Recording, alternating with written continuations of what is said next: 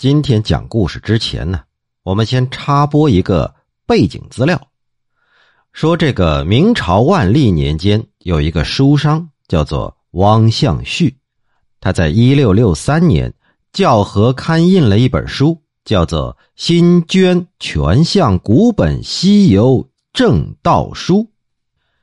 在这本书里啊，汪象旭选用了元朝文学家于吉的一篇文章，叫做。《西游记》原序，不过这篇文章呢，后来被鉴定是伪作，可当时没有戳穿呢。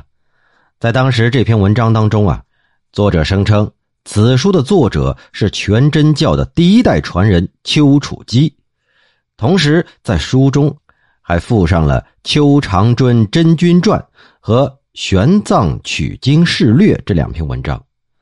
此书序拔俱全，人物刻画生动，情节丰满，引人入胜，很快就流行开来。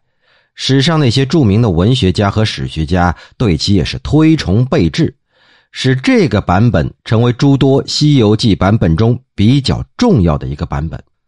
于是啊，从康熙开始的整个清朝，几乎所有的人都认为《西游记》的作者是丘处机。怎么样？听书长见识吧？为什么要说这么一段呢？因为这个背景啊，跟我们要讲的故事是密切相关的。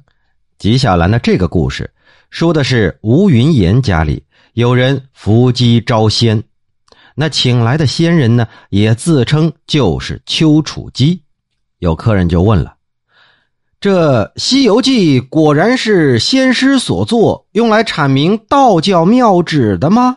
只见那机架上的鸾笔刷刷刷是笔走龙蛇，批示说：“是的。”客人又问了：“先师的《西游记》作于元初，而其中祭赛国的锦衣卫、朱子国的司礼监、灭法国的东城兵马司、唐太宗的大学士以及翰林院中的书科，都是明朝官制，这个怎么解释呢？”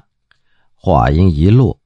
这机架突然停止不动了，再怎么问也不回答。